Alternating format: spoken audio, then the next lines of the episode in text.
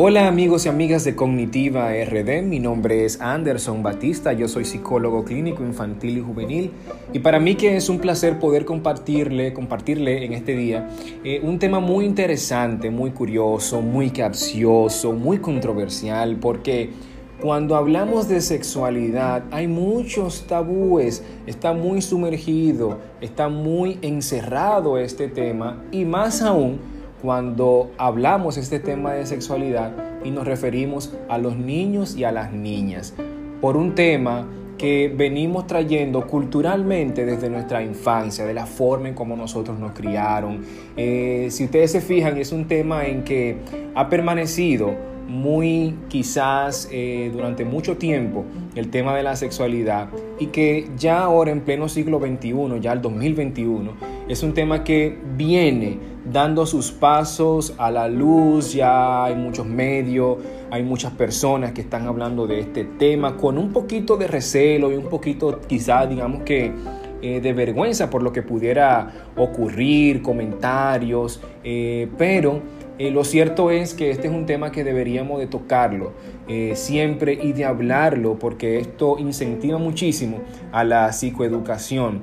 Porque cuando yo educo a mis hijos y a mis hijas en este tema, van a estar más precavidos, van a estar más cuidadosos y van a tener un conocimiento exacto y más certero del tema de la sexualidad. Y el tema principal que yo quiero tratar aquí, porque yo sé que en la consulta me la han preguntado y muchas personas, y además porque lo he escuchado mucho, es el tema de la masturbación. ¿Cuándo comienza la masturbación? ¿Y cuándo esto es un problema? Quiero referirme específicamente en la etapa de los 7 a 12 años. Y es importante mencionar primero lo siguiente, y es que desde el periodo preescolar, dígase entre las edades de 3 a 6 años, los niños y las niñas muestran conductas de autoestimulación, es decir, se tocan, se frotan con las manos u otros objetos suaves, puede ser una almohada, puede ser una manta. Quiere decir que ya a partir de los 3 y 6 años los niños van eh, autoexplorando, se van conociendo este mundo.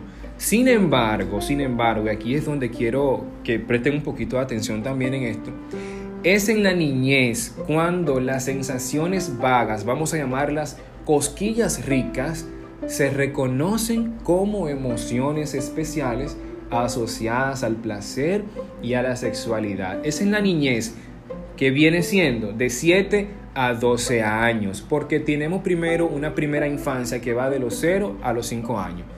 Ahí no nos podemos perder. Entonces viene la niñez ya como tal de 7 a a 12 años. Entonces es aquí donde los niños van reconociendo, ¿verdad? Este placer y esta sexualidad. Pero es normal que un niño comience a masturbarse a esta edad. Es normal que una niña comience a frotarse sus genitales eh, con, con una manta, con un peluche, con una almohada. ¿Es normal todo esto? Claro que es normal, porque todos nosotros los seres humanos venimos con esto ya codificado y es aquí donde van eh, a partir de los siete años, van dándose ya estas conductas que son esperables, porque es aquí donde está el tema del tabú. Muchos papás y muchas mamás me preguntan en consulta, pero eh, eh, yo veo que mi hijo se está frotando, un niño de 8 años se está frotando mucho sus genitales, se pone la mano mucho en el pene y yo le doy. Yo le digo a ese niño, eh, a mi hijo, perdón, eh, no lo haga, que eso es malo, por un tema cultural. Y es importante que los padres entiendan que esto es un proceso de desarrollo en el que los niños y las niñas tienen que pasar por esto. Tienen que pasar por, por, este, por este proceso de desarrollo.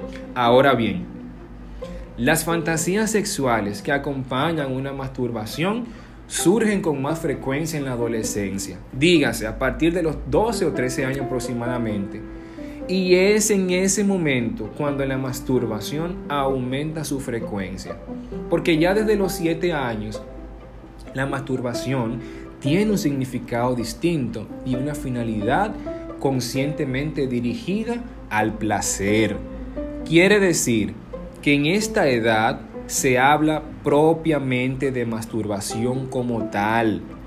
a partir de los 7 años. Ojo con esto, vamos a hacer una diferenciación.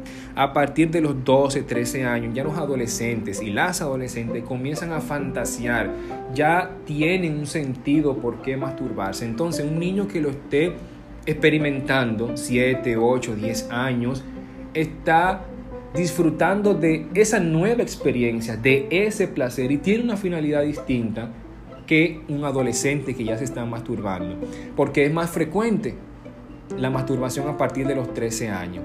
Ahora bien, todo esto es totalmente saludable toda la vida, pero puede convertirse en un problema primero cuando se realiza en público, cuando se utiliza como una forma de calmar emociones negativas, que digamos que no solo para liberar la atención sexual o buscar placer, por ejemplo, sea también para lidiar con la tristeza, el aburrimiento, la soledad. Hay niños que utilizan la masturbación para lidiar, para camuflajear esa tristeza que está sintiendo en ese momento. Por eso es que es muy importante que en la dinámica familiar papá y mamá sepamos reconocer cuando nuestros hijos e hijas están tristes, están eh, muy apagados, qué está pasando.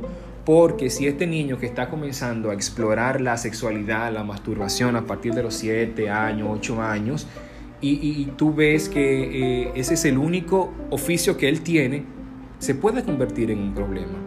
Entonces, esto se puede convertir en un problema también cuando va acompañado de sentimientos de culpa y reproche personal, pero también cuando se utilizan objetos y esto pueden lastimarse o pueden lastimar a otra persona. Y por último, sí quisiera mencionar y decir que esto es un problema cuando los intereses de las niñas o los niños es un foco restringido. Dígase que es la única actividad placentera, como lo dije hace un momentito, que esto sea la única actividad placentera que el niño tenga por encima de la socialización, por encima de la interacción y por encima del juego. Cuando usted ve que un niño por encima de, que yo tengo que jugar con mi otro amiguito, con mi otra amiguita, por encima de que yo tengo que socializar, de que yo tengo que compartir, por encima de todo esto, se aísla, se va a su habitación, se va al baño y lo hace de una manera constante, periódicamente, entonces esto puede causar un problema. Es eh, algo así, más o menos resumido, lo que he querido decirle, porque es un tema que se extiende bastante. Y hablar de la masturbación y hablar propiamente eh, de la sexualidad como tal, es un tema que eh, vamos a seguir conversando y vamos a seguir hablando aquí en Cognitiva RD, tu podcast de bolsillo. Hasta la próxima.